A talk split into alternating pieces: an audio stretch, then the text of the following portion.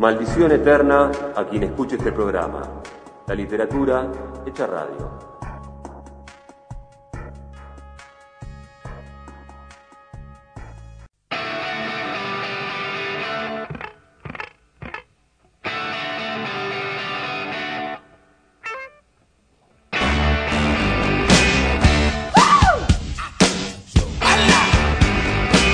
Y bien, mis queridos amigos, momento de entrevista en el Maldición Eterna 50 por 221 Radio. Momento de charlar con el escritor Damián Huergo a partir de su novela, de su último texto, La Ley Primera, editada por Editorial Tusquet. Una novela que de alguna manera cruza o entrecruza el destino y la vida de dos hermanos. Para empezar, eh, se me ocurre preguntarte lo siguiente. Eh, está cruzando desde el nombre y en varias partes hay como una especie de menciones solapadas, si se quiere. Eh, pregunto, que no tiene tanto que ver con la novela, o sí quizás, ¿por qué Martín Fierro? Está buena la pregunta para arrancar, porque también podemos decir por qué porque la Biblia, ¿no? Porque Martín Fierro va a esa ley primera. es como la ley primera después de, de, la separación de Rómulo y Remo, podemos decir que. Ley Caín, pero no Rómulo y Remo. Eh, y me, me, parece que, que, como se nombra ahí en un momento en la novela, es como un mandato medio de hogar, patria, traición, la, unión entre hermanos que tenemos, y el Martín Fierro lo, interpreta eh, poéticamente, y creo que es como un mandato gauchesco que tenemos, eh, que los modos de cómo, cómo armamos los vínculos con las familias y eso, y... Y me parece que no hay tanta literatura de hermanos en, Argentina, o, por lo menos no la tengo muy presente. Eso lo primero que se me ocurre es el, libro de Laura Meradi, eh, la, mano extendida, algo así se llamaba, pero después no, se me vienen así otros, eh, otras novelas de hermanos así eh, rápido a la cabeza. Y y, por ese lado se me vino la idea, porque aparte me hacía juego con la idea del Martín Fierro, sobre todo, pero también con la ausencia de ley en general, que es algo que en la novela eh, eh, eh, subyace y a la vez también está sobre la mesa, la ausencia de ley también. O mejor dicho, el entierro de una ley particular tanto la ley de la hermandad como las leyes que, baja el padre o la madre en una familia. Totalmente. Y ahí además jugando un poco todavía más con el Martín Fierro, que de hecho aparece en un momento, ¿no? Al principio aparece cuando mencionado por ahí más directamente, al margen del título, que podía ser también, decías vos, a la Biblia, es verdad. Esta cuestión de, cuando dice que esa mención al padre que no lo juntó, ¿no? Alrededor de un fogón, ¿no? Eh, como el cierre de Martín Fierro y Fierro los consejos de los hijos. Y ahí están, ¿no? Como, no, como, el, como el padre en ningún viejo vizcacha. Eh, pero también es como un modo de describir el tipo de paternidades mm, que, que, tuvo esa generación y que, y que en la novela eh, dan cuenta de un entierro también de esas paternidades. A mí me, pasó que en el momento de describir la escena en la que de golpe se me viene un diálogo con el jardín de cemento de McEwan que también son, son tres hermanos que entierran literalmente a, su mamá y a su papá en el jardín de, su casa. Y, yo veía que los tres hermanos de la ley primera no enterraban a los padres, pero sí lo que se enterró fue un modo de ser padre y un modo de ser madre que, que tuvo esa generación, que en realidad no la entierran los hijos, sino los mismos padres y madres ya no pueden replicar el modelo con el que fueron criados, no pueden por, falta de deseo, por incapacidades, porque eh, la época no lo habilitaba o, por los motivos que sea. Em, entonces, eh, creo que también da, cuenta de eso, de, un entierro de, modelo de, ser padre y de madre, mucho más complejo que en la época en la que estamos los hijos de la novela o, mi generación, donde mucho más complejo, ¿por qué?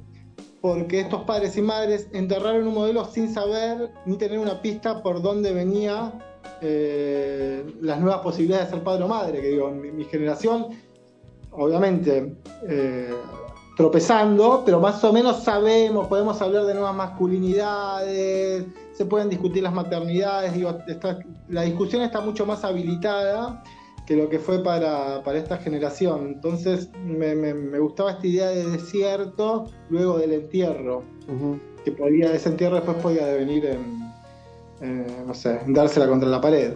Ni hablar.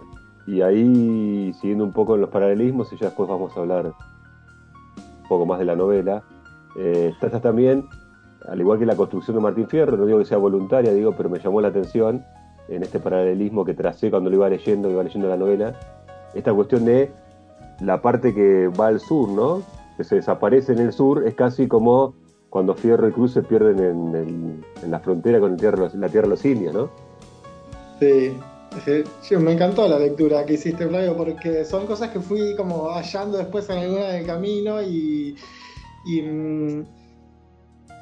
mm, ahora vamos a hablar un poquito más de la novela. Pero toda esa, eh, toda esa parte yo la, me subí medio al caballo del género de aventuras para narrarla y me gustaba como la idea de, terminar en un desierto, no solo en un desierto, sino también eh, bajo tierra hay como una metáfora de que el, personaje Sebastián, ¿cuánto más puede caer? Y el, uno de los últimos subsuelos es la mina, es como la, mina que estamos eh, haciendo pelota. Eh, entonces ser un desierto estallado donde termina eh, y a la vez mirando un abismo, no sé si te acordás la imagen que están los dos como en, un abismo. Y mirando cómo se van apagando las luces abajo, ¿no? Sí. Eh, sí, eh, estas son lecturas que uno va haciendo después que va escribiendo, ¿viste? Es como, es algo que me encanta igual ir, viendo qué, hallazgos o, cuando la escritura funciona medio como un inconsciente rebelde que cada tanto nos va, nos va tirando alguna señal a veces. que va filtrando cosas, ¿no? Total. Ahí bien puestos también están, y veo, eh, hay muchas menciones también eh, a música, a literatura, ¿no? Eh, aparece también, funciona como eso, ¿no? Ir encontrando pistas, bueno, autores, sociología, pero además mucha literatura, mucha música y mucha data, ¿no? Sí, hay, hay algo que mm, Mm, que, tiene el personaje, que en un momento lo, había escrito más explícito, pero después lo dejé medio entre líneas, que era ante el derrumbe de, de, la familia o de la casa que habitaba, eh, como que se fue, se iba construyendo como, como una familia eh, de escritores, de músicos, como un apoyo. Eh, me sale consumo cultural porque me sale el sociólogo adentro y enseguida lo enmarco de este modo pero como que empezaba a tener estos aliados entre imaginarios, fantásticos en la casa. En un, momento del texto estaba muy explícito como esta reflexión, pero me parecía que demasiado dejarla. Eh, pero eh, como decís, sí, se va, se va armando un andamiaje de, de lecturas, de música, y después eso, esas voces después son reemplazadas por amigos que están más o menos en la misma. Hay un momento que dice, mi amigo me dijo esto, un socio... Como que empiezan a tomar eh, cuerpo ya en la adultez del, personaje, eh, como en, la nueva dimensión donde se encuentra, como que deja de estar como la, cultura ya lejos, sino es parte de, su mundo adulto después. Vamos a avanzar un poco, como estamos hablando en la novela, la ley primera, Damián, pero no adelantando demasiado porque tampoco da para spoilear. Digo yo, digo, ¿no? Digo porque en realidad eh, también lo interesante, digo, salvo estas coordenadas que tiene que ver un poco con la estructura por ahí. Digo yo, mantener un poco el misterio para que el, oyente eh, se entre en el libro, que, bien vale la pena el recorrido, ¿no? Porque uno a veces se va entusiasmando, digo, y nada. Sí, sí, sí. Más, me gustaría decir más muchas veces de lo que uno intenta decir, pero bueno, me tengo que andar frenando. Eh, no estamos, de acuerdo, ¿no? Sí, sí, me entusiasmé con tu lectura. No, no, no, está muy bien, está muy bien, no, digo, por eso. pero bueno, esa, se puede descubrir, digo, a medida que van leyendo, es una, lectura que puede, incluso les puede parecer que no es así, ¿viste? Les puede, ah, no, no, nada que ver, pero bueno, eh, me parece que está bueno. Eh, otra cosa que me, me resultó súper interesante es que, bueno, vuelvo a lo estructural, y en el proceso de crecimiento de los personajes, ¿no? Desde la primera mirada, que es como la perspectiva, que tiene que con eso una instancia que pasamos, por lo menos las de mi generación, no creo que la de tuya, que es el sorteo, el ansiado sorteo, ¿no? El punto de partida, el la, tensión que generaba ese sorteo, escuchar el sorteo para la conscripción, para el servicio militar obligatorio. Eh, bueno, es como un punto de partida y ahí aparece también en el juego, ¿no? Esa mirada del niño que puede escuchar hasta en determinado momento, pero ya después hay cosas que, eh, momentos de intimidad que ya no le están permitidos, ¿no? Como también está, todo el tiempo están pasando esas cosas, ¿no? Como que hay rituales que se pueden compartir hasta determinado punto, ¿no? Sí, como, mm, como hay algo de, de la oralidad en el sentido de que no, de las narraciones orales ahí en el sentido de que, de que los hechos no llegan filtrados y hay como toda la parte de aventuras eh, del hermano mayor, al narrador le llega todo eh, como, como un relato coral, ni siquiera es que eh, el, hermano se sienta a contarlo o, el padre le sienta a contar su experiencia en la colimba, entonces es como, como una narración fragmentaria que se va haciendo de, los hombres que tiene alrededor. El, personaje que es el narrador. Creo que, hay algo de. Ahora estoy como autolimitándome para no Por eso estoy eligiendo las palabras con, alguna atención.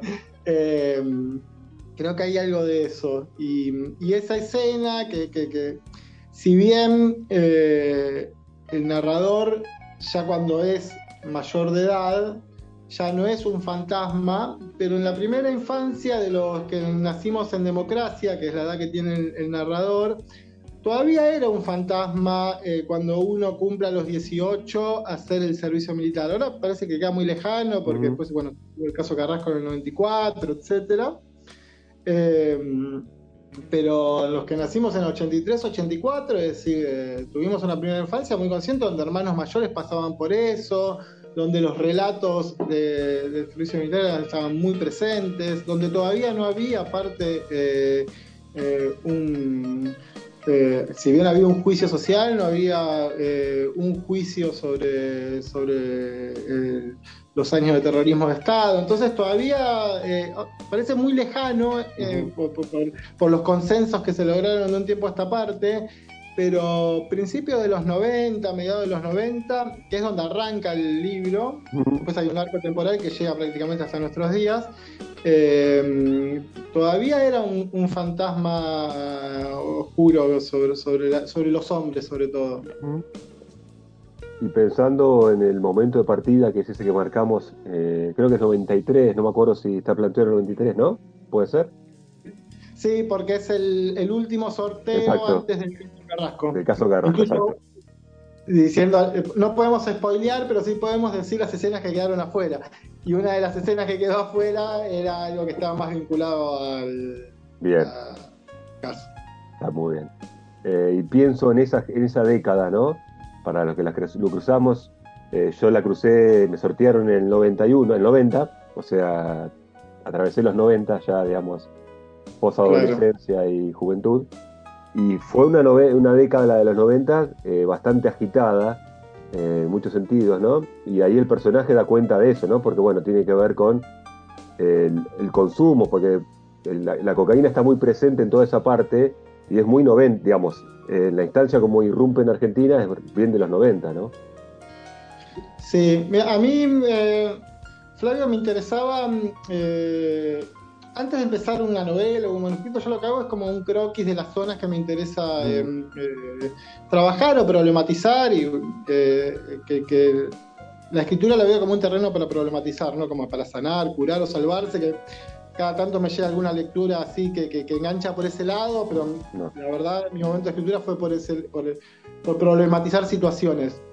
y una, una, de las zonas que trabajaba, que me interesa trabajar era la de, la hermandad entre hombres, y otra de las zonas que me interesaba trabajar era la de las adicciones y la de la droga, como, como, como, como nombraste vos, pero no desde la fiesta, el romanticismo, desde la vida de la noche en contra de las normas, sino como desde el post-reviente, por decirlo así, o, como dice uno de los personajes de, uno, de, un, cuento que, de, mi anterior libro, Biografía y Ficción, que dice como, eh, me, tocó vivir la, eh, el, papel picado de la fiesta de los 90, algo así, no me acuerdo textual, pero como en todo caso me interesaba más esa zona de los coletazos de las adicciones. Entonces puede ser, si lo queremos ver de, un vista, de, una mirada macro política, los coletazos de los 90. Por eso tiene un arranque en los 90, pero después el desarrollo fuerte ya es más siglo XXI. Sí, de hecho está a las claras, digamos, no hay digamos, una exacerbación de eso, como decís vos, de, esa cultura, sino incluso de, cuando hablabas la metáfora ¿no? de, la mina, ese estallado, el desierto estallado, es es tierra arrasada y el, estallido, ¿no? Incluso cómo ese estallido y todo el post noche o post fiesta va repercutiendo en, la persona en sí, pero también en todo lo que los rodea, ¿no? La familia, eh, trabajo, cómo no pueden, digamos, eso también los aleja del trabajo, eh, es como que es eso, o sea, no está puesto, digamos, el momento de fiesta, sino todo lo que trae después, el lado B, lo que nadie muestra cuando se habla del tema, ¿no? Que me parece que en, términos generales está como, como el, tanto lo, pienso en literatura, incluso hasta en políticas de Estado, por decirlo de, cuesta poner el ojo en, esas vidas silvestres que, o, en esos caídos del mapa que, que, rondan la fiesta y, todo lo que gira en torno a las adicciones. Es como. Eh, está tan excluido de la sociedad que ni siquiera es un problema de la sociedad a veces. Y, me gustaba narrar eh, y ficcionalizar eh, las vidas de los caídos y todo lo que, y todo lo que, como bueno, como dice eh, la canción de Charlie, todo, cuando todo lo que va tirando para abajo eh, cuando, cuando alguien cae. Eh, entonces, creo que poner el eje ahí me parecía en términos narrativos más atractivo que poner el eje en, en, la épica de la noche como, como fiesta. Sí, sí. Hace un tiempito también charlaba con Mariana Travasio a partir de, bueno, de Quebrada y la novela en sí, y charlando un poco de la cuestión, toda la novela había nacido a partir de un pequeño episodio, una anécdota que ella había asistido, que no está tan presente en la historia, pero sí fue lo que le disparó a contar esa historia, aunque en la historia ocupa un lugar muy menor y casi no, se, no tiene lugar de importancia. Sin embargo, fue el disparador para construir un relato y después fue para otro lugar. ¿no? Eh, pensaba, digamos, si en la ley primera también hubo un disparador, Disparador puntual, eh, no sé, hay algo que... Eh, a ver, eh, como autor, desde, nada, desde que me descubrí como autor, el entorno de, de las drogas, adicciones y conflictos que eso genera era parte de mi paisaje. y y mm, siempre intenté alejarlo de, la literatura que hacía, que la, novela también reflexiona sobre cómo contar algunas experiencias también. El autor se toma la licencia de, poder pensar cómo narrar y, discutir los modos de narrar y eso. Entonces creo que era siempre una, una novela que, que, que, en algún momento iba a escribir, iba a contar, incluso muchos amigos cuando caía con un proyecto, con una idea, me decían, pero estás procrastinando la otra novela, mm. estás procrastinando la otra historia, etc. Y es una historia que nunca sabía bien por dónde, por dónde encararla. Como que mm, había, había empezado diferentes. Eh, con diferentes personajes, en tercera persona. Eh, y, y, creo que era, era una novela que tenía que escribir. No, no hay una imagen en sí que digo, bueno, acá, empezó, acá empecé a escribirla, sino... Eh, yo a veces pienso que, que, escribo para, para acercarme a las cosas que me rodean, tomando distancia. Eh, como si, la literatura es extrañar, eh, también a veces es acercarte y querer eso que te rodea, los vínculos que te rodean, digo, te puede dar esa posibilidad también. Eh, acá parte de elementos biográficos, pero es eso nada más, es un piso y a partir de ahí eh, eh, se va construyendo un artefacto narrativo de ficción. pero bueno, me costó un montón y me cuesta incluso cuando hablo, porque una de los grandes, las grandes dificultades es que el, lector o la lectora se quede con lo testimonial nada más. Hay una novela muy, muy linda que a mí me gusta, que se llama Crónica de una familia, seguro que la conoces, de Vasco Pratolini, que para mí es como una, hermana mayor de la ley primera, que es una novela de hermanos. Eh, y cuando mm, eh, Vasco Bratolini la tiene, tiene el manuscrito, se lo, se lo muestra a, un amigo, a Elio Vitorini, y, Elvio le dice, no digas que es una novela de no ficción, porque si no la gente se va a quedar solamente con lo testimonial y vos hiciste un laburo de la forma de la puta madre. Obviamente se lo dijo con otras palabras. Em, entonces, eh, ahí hay como un hilo muy delgado eh, cuando se escribe biografía y ficción, por decirlo así. Eh, entonces, es una novela de ficción, es una novela que toma un montón de, de recursos de género de la ficción. Digo, para mí toda la primera parte está muy apoyada en el gótico, en ese altillo, en esa casa media empujada. Después ahí tiene elementos de la novela policial, en la persecución. Eh, después tiene novelas de aventura, como, como, como, hablábamos hace un rato, y también tiene elementos de, lo que se denomina literatura del shop, para ponerle un título en estos últimos años, pero digo, no sé, ahora no me sale el nombre, pero hay un género japonés de principio del siglo XX que creo que se llama Wajitsu o algo así, que ya trabajaba con estos elementos, incluso trabajaba con esta idea de apoyarse en obras de autores consagradas para eh, poder reflexionar sobre lo que, les pasa a los personajes, que es algo que, en la ley primera pasa un montón.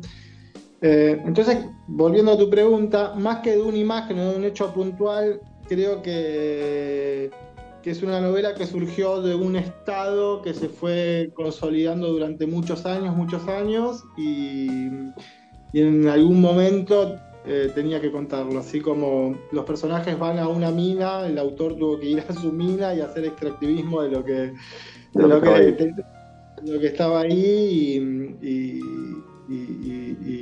iba a decir purgarlo, pero es horrible. Y sacarlo en, sacarlo en, extraerlo, ¿no? Si hablamos de mina, si hablamos de mina, extraerlo. Si hablamos de una mina, digo extraerlo, ¿no? Extraerlo. Eh, así que bueno, e, e, e, eso es como leí. Después, bueno, hay algunas escenas puntuales, muy amigos me dijeron contar esta historia eh, y, empezar a bosquejar, o después yo tengo toda la segunda parte, no quiero spoilear, pero tiene muchos elementos de la crónica también. Eh, y, y hay algo de. A mí me ha, tocado estar mucho en granjas de, rehabilitación y muchas veces de pensar la escritura como un modo de poder habitar esos espacios también. Eh, de en esos lugares hacer como ese pasaje, decir, bueno, voy a mirar esto como escritor porque si no me voy corriendo de acá. Eh, como. Eh, en, eso soy bastante piliano, en que la, literatura te, te ayude o te acompañe en la vida más que te ayude. Eh, entonces, quizás alguna imagen puntual que me haya pasado estando en alguna, en, alguna, en alguna granja. Y eso fue como que dije, bueno, esto tiene que crecer y ser ficción. Bien. Eh, ahí hablabas un poco de hace un instante, cuando estabas en esa respuesta, de eh, reflexionar sobre la propia escritura, sobre la propia literatura, ¿no? Y de hecho hay un momento en que el personaje, hay varios, pero un momento puntual cuando dice como que nunca le había escrito al hermano salvo un cuento, ¿no? Plantea. Y, lo, lo, bosqueja ahí, ese relato, ¿no? Eh, pero bueno, eso también está, está bueno, esas reflexiones están buenas también, ¿no? Ese juego que aparece con las voces del narrador. Sí. Eh, ese es un cuento que es. Porque la novela puede leerse también como un spin-off de ese cuento, que, ese cuento está en mi anterior libro, que se llama Biografía y Ficción, incluso abre el libro. Y, mm, eh, y es un cuento que sale de un es un apéndice o, eh, muy libre de un libro que me encanta, se llama Viajes con Charlie Steinbeck. Eh, como que la, reminiscencia es más el libro de Steinbeck que un hecho puntual de, de, la vida real, por ponerle un nombre. Eh, pero, pero sí, digo, los que empezamos a escribir en los 2000, como que todo lo que el sello literatura del yo muchas veces eh, terminó bastardeando obras que está buenísima también y, como, y es un género y como todo género puede ser eh, te puede dar buenos libros o malos libros creo no no, no prejuzgaría eh, de movida pero bueno, el autor claramente discute contra ese prejuicio también, como que le, quería escapar a algo que después no podía escaparle, básicamente.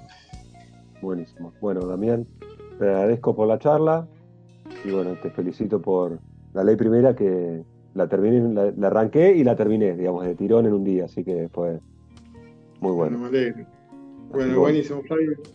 También gracias por la charla y por la buena lectura. Maldición eterna a quien escuche este programa. La literatura hecha radio.